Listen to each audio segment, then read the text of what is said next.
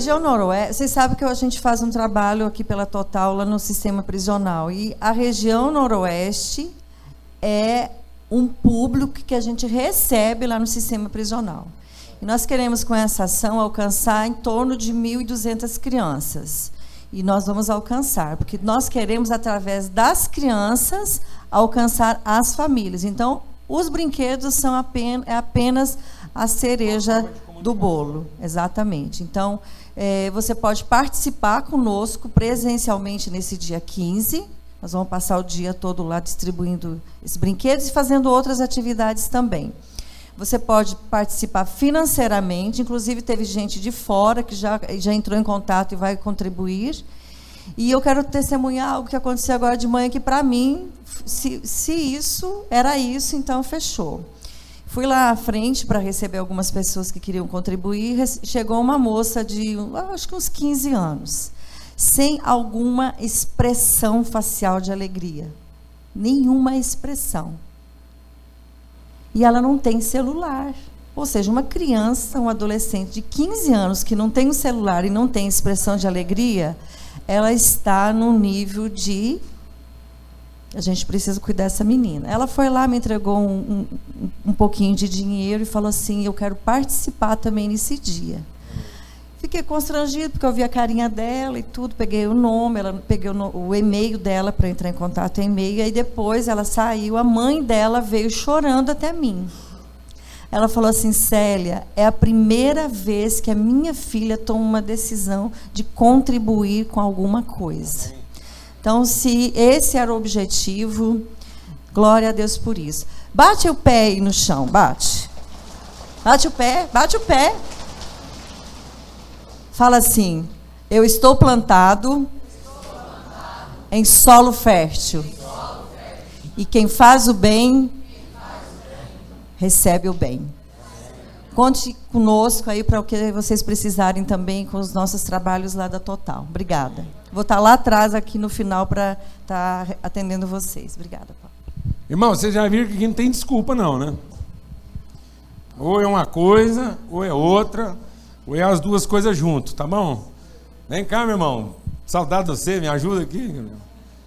Pega lá o negocinho lá, a cadeira aqui dá uma força. Você é queridão. Saudade de você, velho. Não pode ficar muito tempo longe, não.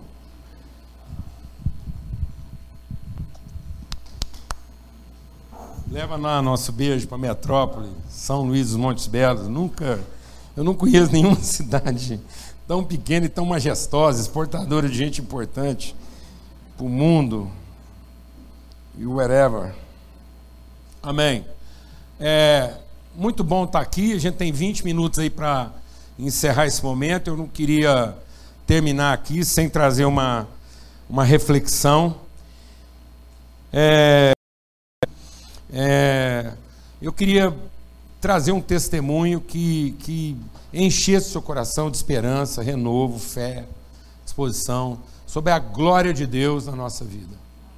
Há um projeto de Deus, a vontade, a missão de Deus. Nós precisamos olhar para a nossa vida com os olhos da eternidade e não do tempo. Nós não podemos continuar olhando para a nossa vida numa percepção temporal, circunstancial. A palavra de Deus, Paulo escreveu sobre isso. Ele diz: qualquer luta, qualquer desafio que você passa é leve e momentâneo. E não é para se comparar ao eterno peso de glória. Então, na verdade, Deus fez todos os seus filhos para enchê-los para de glória, é para glorificar. Paulo escrevendo aos Romanos, ele diz assim: aqueles a quem ele escolheu, ele chamou. Aqueles a quem ele chamou, ele justificou. E aos que justificou, ele glorificou. Então, o final de tudo, a história de Deus conosco, é para que a glória dele seja manifestada através de nós. O nosso problema é que nós temos a tendência de associar glória com poder, com reconhecimento, com, com, com portento. A gente tem a tendência de achar que glória é uma coisa assim, é, é, é, é, é o, é, o, é a aparência da coisa, é a magnitude e não a consistência, e não a substância, o valor. Então, Deus nos fez para comunicar a sua glória. O projeto de Deus não é encher o mundo com o seu poder, nunca foi. Deus não diz, eu vou encher a terra com o meu poder. Se Deus quisesse encher a terra com poder, ela já está coberta do poder de Deus. Os céus proclamam, o firmamento anuncia, a criação declara o poder de Deus. Então, desde que o mundo está coberto de flores, de folhas, de, de animais, isso tudo revela o poder de Deus. A capacidade criativa e artística de Deus está revelada. Então, quando Deus criou o homem, não era para ser o suprassumo da sua capacidade artística, não é pela sua plástica. Quando Deus fala, eu vou construir a imagem da minha semelhança, Ele está falando da sua virtude, Ele está falando dos seus aspectos invisíveis, Ele está falando daquilo que naturalmente não pode ser visto. Quando você vê uma planta, quando você vê um passarinho, você está vendo aquilo que é a capacidade criativa de Deus. Porque você fala, gente, não bastava um tipo de passarinho só, mas tem tanto. Não bastava um tipo de frango, tem tantos. Um tipo de cachorro, é a variedade. Então, Deus, para falar assim, que ele era poderoso, bastava ter feito um tipo de animal. Metade era pena, metade era pelo, e servia para guardar a casa, servia para comer, para montar e para brincar com as crianças. Um bicho só, serviço para tudo. E pronto, é muito mais fácil, não precisava ficar essa variedade de ração, mas não. É gato, cachorro, galinha, porco, cavalo. É uma variedade. Parece que é inesgotável a capacidade criativa de Deus. Para Deus falar que era poderoso, tinha feito uma árvore só, com um tipo de fruto só. Servia para fazer doce, para chupar, para comer, para, servia para fazer comida de sal e de tudo. E pronto, era uma coisa só. Simplificava demais, mas Deus não, ele é complicado. Então, ele fez uma variedade, mostrou. Esse é o poder de Deus. O poder de Deus é, é inesgotável e pronto. Mas quando Deus vai para o homem, não é disso que ele está falando. Ele está falando da sua essência. Agora Deus quer comunicar a sua natureza. E aí ele quer manifestar a sua glória, porque é na glória de Deus que nós nos tornamos coparticipantes dele. A glória de Deus, ela é exclusiva. Ninguém pode conhecer a glória de Deus se não for numa relação íntima. O diabo participa do poder de Deus. O diabo faz parte da manifestação do poder de Deus. O diabo revela o poder de Deus, mas não revela a sua glória, porque ele não tem conhecimento, ele não tem relação íntima. O diabo até sofre o poder de Deus. Não tem ninguém que conhece mais e sofre mais o poder de Deus do que o Lúcifer, do que o Satanás. E no entanto, ele não revela a sua glória, porque ele não tem intimidade, ele não tem correlação. Então a palavra de Deus diz que quando Deus deu as promessas, é para que através das promessas eu pudesse conhecer aquilo que Deus nos dá, aquilo que Deus nos entrega e aquilo que Deus comunga conosco, de modo que através das promessas de Deus eu me tornasse coparticipante da sua natureza. Então é de filho que Deus está falando, não é de criação. Deus não está falando de um ser animado que respira, não. Todo ser que respira louve, mas só o homem glorifica. Qualquer ser que respira, louva, mas só o homem glorifica. A glória de Deus não pode ser conhecida fora do homem. Então o projeto de Deus é que você seja um ser glorioso, cheio da glória. É através de nós, os seus filhos, que Deus vai encher a terra com a sua glória. Então abra a Bíblia agora lá em João, no capítulo 12. É um grande desafio aqui hoje. Mas João no capítulo 12, Jesus diz assim, verso 23. Então Jesus disse aos seus discípulos: É chegada a hora de ser glorificado o Filho do homem. Diga comigo, é chegada a hora de ser glorificado o Filho do homem. Presta atenção, tanto que isso que Jesus está falando é interessante, porque quando o evangelista, quando João vai falar de Jesus, ele deixa claro que ele quer apresentar Jesus, o Filho de Deus. Então a genealogia de João não revela Jesus como filho de homem. Ele não é filho de Adão, ele não é filho de Davi, ele é o filho de Deus. Então o Evangelho de João fala da eternidade de Jesus. Então ele é o filho de Deus. No princípio era o Verbo, o Verbo estava com Deus e o Verbo era Deus. E o Verbo se fez carne e habitou entre nós e vimos a sua glória glória como filho único de Deus. Mas a todos quantos o receberam, receberam o poder de serem feitos filhos de Deus. Então o que Cristo veio nos oferecer é a possibilidade da gente ser tão filho quanto ele é filho. E aí ele fala também, e ele diz lá que ele ele era e através dele nós vimos a glória, glória como do unigênito. Depois João vai dizer o quê? E ele foi colocando sobre nós graça sobre graça, glória sobre glória. Olha que coisa fantástica. Então, o Evangelho de João quer apontar para esse Filho glorioso de Deus. Mas o Filho glorioso de Deus só vai revelar a sua glória como Filho do homem. Então, a glória de Deus vai se revelar através da nossa humanidade. Então, agora é chegada a hora do filho do homem ser glorificado como filho de Deus.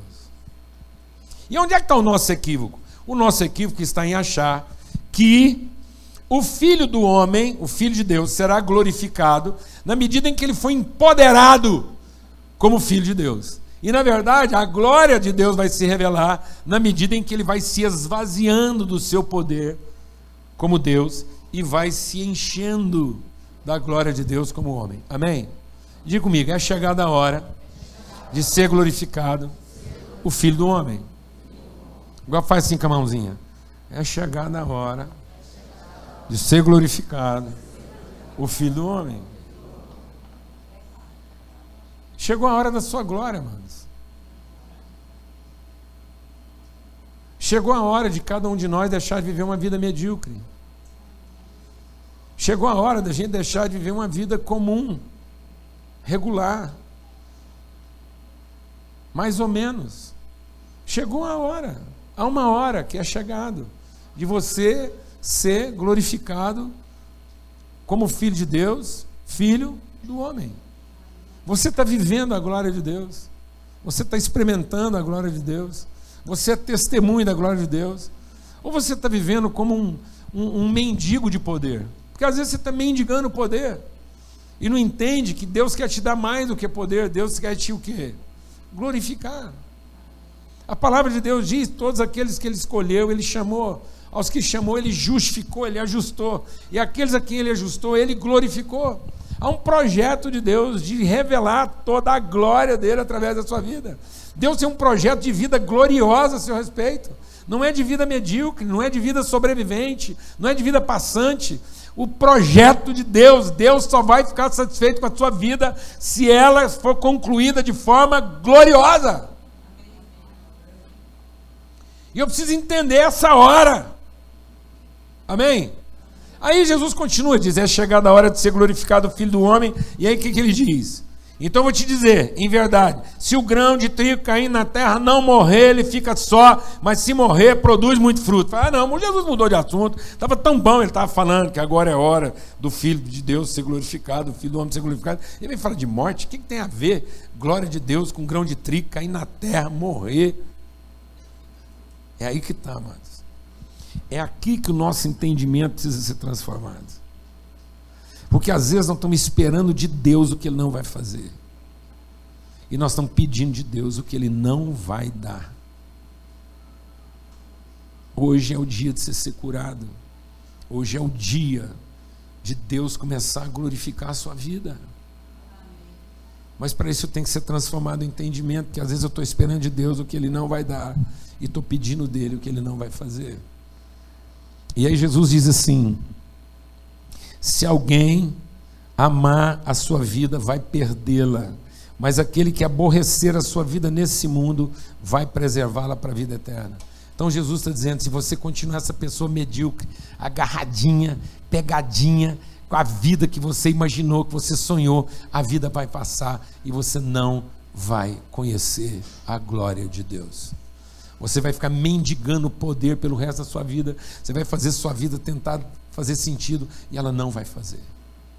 Então a primeira coisa que você precisa é se libertar, é renunciar aos seus projetos próprios, suas ideias próprias, suas expectativas próprias, a vida que você imaginou, a vida que você pensou, os planos que você fez, você renunciar a isso e buscar o verdadeiro propósito de Deus para a sua vida. Entender a vida no sentido, no fluxo e não nas suas expectativas. Jesus disse: se você continuar pegado, se você continuar agarrado, o tempo vai passar. O tempo vai passar. Você perdeu a sua vida. O povo acha que perder a vida é morrer. Eu vou te falar uma coisa, mano. Sorte de quem morreu. Azar de quem continua perdendo o tempo da sua vida. Sabe o que é pior do que morrer? É perder o tempo da nossa vida. Sorte quem já morreu.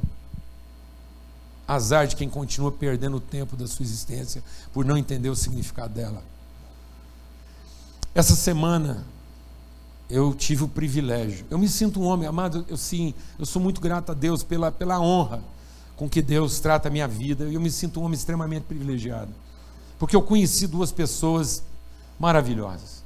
Eu conheci o senhor Agripino e o senhor Aristarco. Eles eram amigos, de vez em quando eles vinham na nossa reunião, sentavam aqui juntos, eram cadeirantes, porque os dois eles partilhavam a mesma enfermidade, eles tinham ela, é uma enfermidade degenerativa, enfrentaram isso mais de 10 anos, o senhor Agripino seguramente por 12 anos, a família dele toda aqui. E Deus gerou uma amizade, eu tive o privilégio de, de ver esses homens sorrir, chorar com eles, partilhar a ceia do Senhor juntos, e enfim, uma coisa assim, era, era maravilhoso ver o senhor estar olhar para mim com saudade. E eu falo, meu Deus, que honra ter um cara dessa estatura sentado aqui, sendo abençoado por aquilo que a gente pode compartilhar. Fui lá ontem no, no, no velório, lá no funeral do, do senhor Stark, o irmão dele mais velho, 90 e tantos anos, quando me viu, chorou, a gente abraçou, ele falou da alegria, da gratidão, de tudo aquilo que Deus tinha acrescentado na vida da família pelo tempo que a gente passou junto. O que, que esses homens descobriram, amado? A vida. E descobriram isso quando perderam o poder sobre ela. Eu me lembro a primeira vez que eu conversei com o seu Agripino sobre isso, e ele falou assim: Olha, as pessoas pensam que eu lamento o que me aconteceu. Eu sou diariamente grato a Deus pelo dia que Ele tocou na minha saúde. Porque se Deus não tivesse tocado na minha saúde, eu era um homem perdido. Mas o dia que Deus tocou na minha saúde, eu encontrei a vida.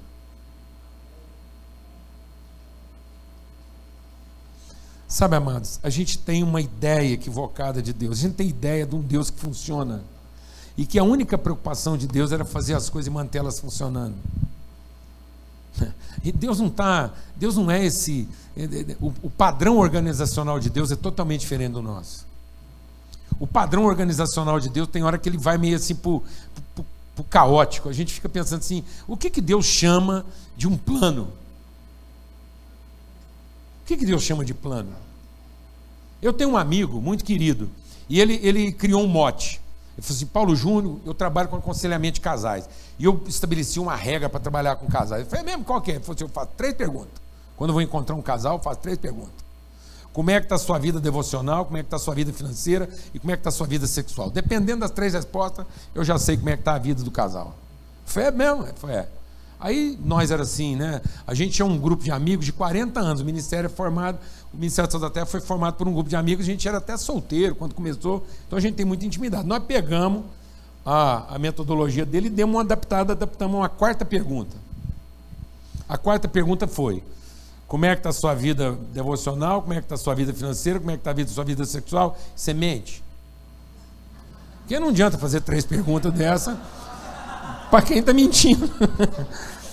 Porque, amado, eu vou te falar uma coisa: quando o trem dá, o cara mente, mente para mulher, mente para Deus, mente para quem precisar, só para ver o problema dele resolvido. Então a gente pôs a quarta pergunta. Depois a gente começou a ver esse negócio lá e a gente viu que. Aí, a gente, quando reunia mesmo, para pegar mesmo, para, sabe, pôr a mão na coisa assim, tratar, a gente já falava assim: ó, não me pergunte como é que está a minha vida devocional. Não me pergunte como é que está a minha vida financeira, nem me pergunte como é que está a minha vida sexual. E não me aperte, senão eu minto.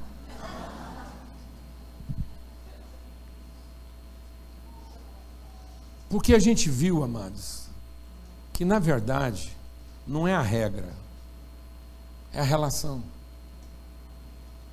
Porque quando você se sente apertado, você, você mente. Você mente na devocional. Tem muita gente que acha que vida devocional é ter um momento de oração todo dia. Ele acha que isso é vida devocional.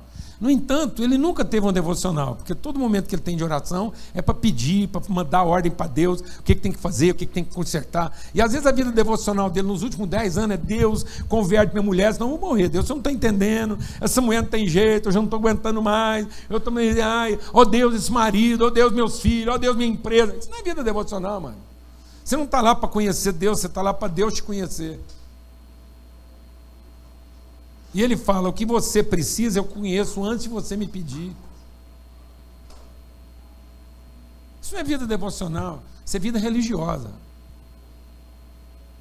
E às vezes você tem sua regularidade religiosa achando que você tem vida devocional, não tem. Às vezes você acha que o seu problema é financeiro, porque está te faltando dinheiro. E vou te falar, as pessoas mais problemáticas que eu conheço hoje, elas não têm falta de dinheiro, elas têm sobra de dinheiro. E vida sexual ativa, eu vou te falar uma coisa.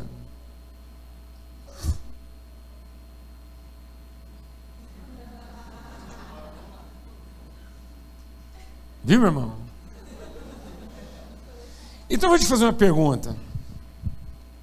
Faltou vida devocional no Éden? O homem pecou porque não tinha vida devocional. A vida devocional estava desregulada. É isso. Faltou vida devocional no Éden? Não, mas vou te explicar como é que funcionava no Éden. Às vezes você não sabe. Era devocional todo dia, mano. E Deus não saía de viagem, foi fazer missão e o trem desandou porque ele teve que mandar um anjo no lugar dele, a devocional foi ruim, a igreja desandou. Não, Deus não tinha essa preocupação, não, mano. Estava lá todo dia, devocional, ele é que explicava, conversava lá. De um dia para o outro o negócio desandou, faltou vida devocional.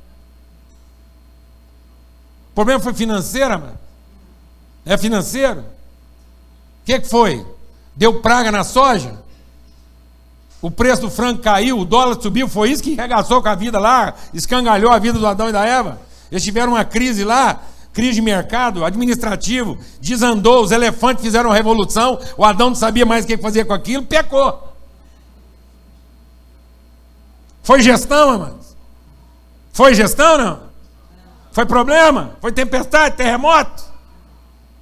As vacas entraram na horta, comeu tudo lá, agora não tem plantio, foi isso que aconteceu? Teve uma seca brava. E foi problema sexual, amado. Os dois lá, peladinho, tudo no lugar, certinho, arrumado, pelado o dia inteiro, um olhando para o outro, só passarinho cantando, sem Ricardão, sem conta para pagar, cobrador na porta, nada, nada. Enxaqueca, nem sabia o que, que é isso. Preocupação. Tinha papo lá, não, meu, hoje não, dá dor de cabeça. Não, zero.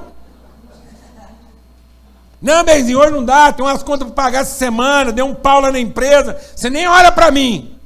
Foi isso, amado? Chegou um Ricardão lá, azarou. A Eva saiu para passear, viu um cara doidão. Ou o Adão se encantou com a colega da academia. Onde pegou, irmão? Sabe onde pegou? Em querer ter o controle do que está certo e do que está errado em ver a vida pelo controle, e não ver a vida pelo propósito. Em ter a regulação das coisas, ter o domínio. Deus falou assim: o dia que você quiser comer a fruta do domínio, o dia que você quiser antecipar e só apostar no que está certo, só apostar no que funciona, você vai morrer. Acabou, a vida perdeu o sentido para você, porque a vida não é isso. A vida não é antecipação, a vida não é a garantia. A vida não é a certeza do que vai dar certo, nem a certeza do que vai dar errado. A vida é a angústia com todos os seus dilemas. A vida é o risco. A vida é o compromisso com as suas nuances. A vida é a entrega com as suas perdas.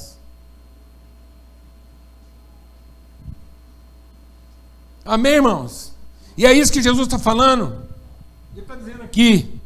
Não, põe o tempo aí para mim, não corta não, senão fica mais difícil ainda. E ele está dizendo assim: aquele que ama a sua vida vai perdê-la, mas aquele que rejeitar a sua vida nesse mundo vai salvá-la para sempre. Se alguém me serve, me siga, e aonde eu estou, ali também estará o meu servo. Diga comigo, onde eu estou, ali também estará. Então eu vou te dizer uma coisa: o segredo da vida espiritual não é trazer Jesus para onde eu estou. O segredo da vida espiritual é entender que Ele quer nos levar para onde Ele está. Jesus quer te colocar no mesmo lugar onde Ele está, para você poder ver a vida do mesmo jeito que Ele viu, e você poder encarar a vida do mesmo jeito que Ele encarou. Jesus não vem aqui para estar onde nós estamos para facilitar para nós, porque a glória de Deus não será vista onde nós estamos, a glória de Deus será vista onde Ele está para onde ele foi, e ele quer nos conduzir exatamente para o mesmo lugar para onde Deus o conduziu. Foi o pai dele que conduziu esse lugar. Sabe que lugar é esse? Sabe que lugar é esse? Sabe, diga comigo. Eu vou estar onde Jesus estiver. E ali eu serei glorificado. E Deus será glorificado. E sabe que lugar é esse? Eu vou te dizer que lugar é esse. A minha alma está angustiada dentro de mim. Sabe para onde Deus quer te levar? Sabe para onde Jesus quer te levar? Para a vida com a sua angústia. E sabe que lugar é esse? É o lugar onde você até teria o direito de pedir que Deus te poupe. Mas você não quer. Porque você não quer ser poupado. Você quer cumprir o propósito. A vida não está em ser poupado. A vida está em cumprir o propósito. E cumprir o propósito envolve angústia. Angústia. angústia de muitas vezes não ter certeza, mas estar seguro. Angústia de saber que às vezes você fez tudo certo e mesmo assim, aparentemente, está dando tudo errado. Angústia de não entender por que, que você fez tanta coisa errada e mesmo assim parece que ainda vai dar certo. Isso é angustiante. Isso acaba com a cabeça de qualquer um. Foi isso que quase deixou Jó doido. Ele falou assim: Eu não sou tão bom assim.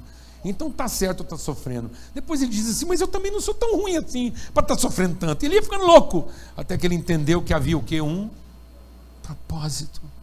Deus queria trazer Jó para o lugar da angústia. Para ele ver a vida na sua realidade. E nós não estamos querendo ver a vida na sua realidade. Nós estamos querendo construir uma vida que nos poupe. Nós estamos querendo construir uma vida que faça sentido para nós. E não para a vida. Nós estamos criando personagens, nós estamos projetando circunstâncias, nós estamos idealizando marido, idealizando mulher, idealizando filho, idealizando circunstâncias, e estamos achando que Deus tem compromisso com isso. Que Deus tem compromisso em sustentar nossos ideais. Não, amado, Deus tem compromisso em nos sustentar na nossa angústia. A vida no seu desafio, na sua realidade, a vida no seu fato. E aí eu vou te falar uma coisa: é porque a gente não está sabendo viver essa angústia, é porque a gente não está entendendo a tristeza de Deus. Paulo diz assim: a tristeza de Deus leva à vida, mas a tristeza do mundo leva à morte. E o problema de muita gente é que você está confundindo angústia com melancolia. As pessoas não querem enfrentar suas angústias, estão se tornando melancólicas. E sabe o que é melancolia? É lembrança das coisas boas do nosso passado. Nós estamos querendo enfrentar a vida com lembranças do passado, com relíquias, com idealizações do passado. Você não quer encarar o marido que você tem hoje. Você quer que ele volte a ser o que ele foi ontem.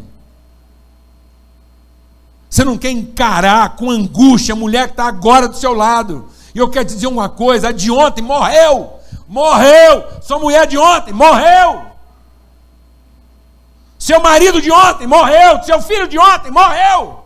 Ou nós encaramos aquilo que Deus quer te revelar hoje, ou nós vamos ficar de reminiscências, de saudosismo, de melancolia. E a palavra de Deus diz que se a gente ficar se lembrando do lugar de onde a gente saiu, é para lá que a gente vai voltar e não vamos atingir o nosso propósito. Esquecendo das coisas que para trás ficam, avanço para aquelas que estão diante de mim. Sabe o que está matando muita gente? Saudade.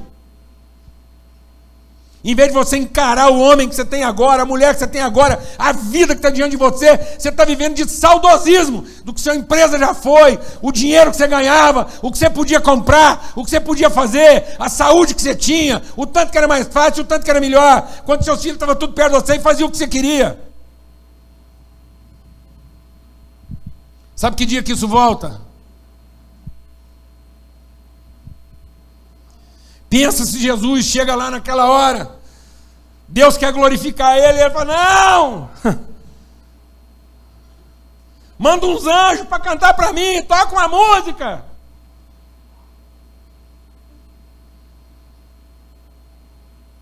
É ali, amados. Cuidado. Porque às vezes a sua tristeza não é de Deus. É só a tristeza da sua saudade. Isso vai matar você e vai impedir você de cumprir o seu propósito. Outra tristeza que a gente confunde com angústia é a amargura. É o desapontamento de você ter feito seu esforço, feito a sua entrega, e você ter achado que você fez o seu melhor e não está sendo reconhecido à altura. Não está tendo a justa paga pela sua dedicação. A palavra de Deus diz que só é amor quando a oferta é espontânea. E se você está amargurado é porque você nunca deu nada, você emprestou a juros. E agora você está apresentando a conta. E sabe qual é a desgraça quando a gente apresenta a conta? A gente descobre que ninguém quer pagar. O ser humano é por natureza caloteiro. Ninguém vai querer pagar essa conta. Conheço muitos homens e mulheres que estão aí querendo apresentar um passivo que ninguém quer pagar.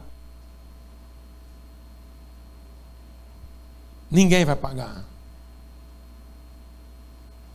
E não se iluda, você não está amargurado porque alguém está fazendo alguma coisa contra você. A amargura não vem do que os outros fazem de ruim contra nós. A amargura vem da forma como a gente contabilizou o que nós fizemos de certo em favor delas. A amargura vem de você ter colocado na sua própria conta o bem que você fez, esperando que algum dia as pessoas iam reconhecer e remunerar você à altura. Sabe o que é melancolia? É lamentar a perda do passado. Sabe o que é amargura? É não gostar do que a gente está recebendo hoje. E a terceira tristeza que você pode confundir com angústia é ansiedade. O medo do que você pode perder amanhã. Então, às vezes, a gente está lá melancólico, com saudade do passado, a gente está amargurado porque não está gostando do presente, ou às vezes a gente está ansioso porque tem medo do futuro. Às vezes a gente está melancólico porque está com saudade do que já teve, está amargurado porque não está gostando do que não tem, ou está ansioso com medo de perder o que tem. E isso não vai cumprir o propósito. E às vezes, amados, Deixa Deus ministrar o seu coração. Você está rezando e rezando, pedindo que Deus te livre disso. Que Deus te devolva o passado. Que Deus converta as pessoas para que elas finalmente reconheçam o seu esforço. Ou que Deus te proteja das perdas do futuro. Sabe o que, que Ele vai fazer? Nesse sentido? Nada. Ele não vai te devolver seu passado ele não vai pagar seu investimento e nem vai te proteger do futuro. Sabe o que ele vai fazer? Ele vai comunicar a você as virtudes dele.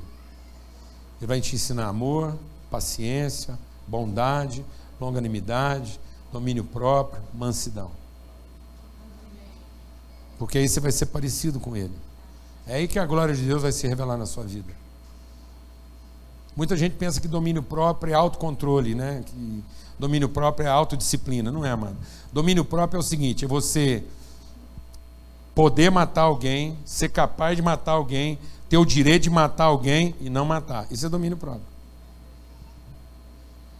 Domínio próprio é você poder acabar com os seus inimigos e tratar eles como amigo. Isso é domínio próprio. Todas as virtudes de Deus é o patrimônio que você tem para quando as coisas não funcionam. Amém, mano? Todas as virtudes de Deus é para quando você não tem as coisas boas do passado, você não está sendo remunerado à altura dos seus esforços e você pode. Faz assim com a mãozinha. É chegar na hora de ser glorificado o Filho do Homem. Não peça que Deus te poupe. Peça que Ele te glorifique. Se encarar. Mesmo se sentindo a pessoa mais impotente. Não faça a contabilidade porque ela não vai fechar. Não tente encontrar os culpados, porque você vai parar em Deus. Porque se tem alguém que podia ter evitado tudo isso, era Ele. Não tente encontrar um culpado, você vai chegar em Deus. Mas procure encontrar um responsável e você vai chegar em você. Não tente encontrar um culpado. Procure um responsável e você vai chegar em você. Deus responsabilizou você. E ele diz: Agora eu glorifico você e você me glorifica. E quando Jesus disse: Glorifica o teu filho, Deus disse: Eu te glorificarei e glorificarei ainda mais. E sabe o que aconteceu?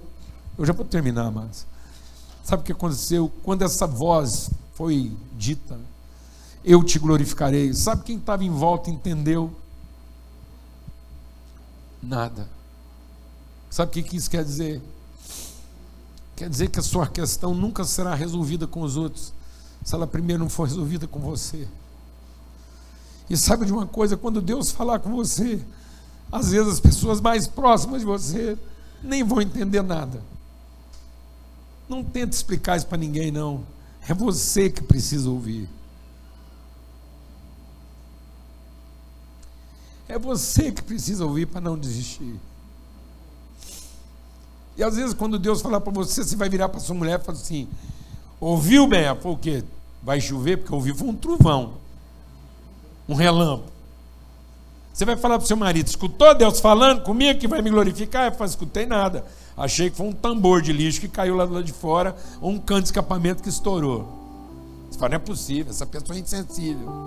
Não, mano, quem tem que escutar isso é quem? É você. Porque agora é uma questão de você conhecer o seu propósito e saber que foi para essa hora que você veio, não foi outra. Você não veio para ser louvado, você veio para ser glorificado. Você não veio para ser reconhecido. Você não veio para ser recompensado. Você veio para ser glorificado. E Deus vai glorificar você ainda mais. Amém? É chegada a hora de ser glorificado o Filho do Homem. Em nome de Cristo Jesus. Amém, amado? Vamos ter uma palavra de oração. E se lembre que se você tem compromissos e responsabilidades com a vida dessa congregação, honre esses compromissos. Esse final de ano agora, nossa responsabilidade financeira quase que dobra. Então nós temos o dobro de custos aí, muitas coisas. Então é muito fechamento de conta, muita coisa. Então seja fiel, é só isso.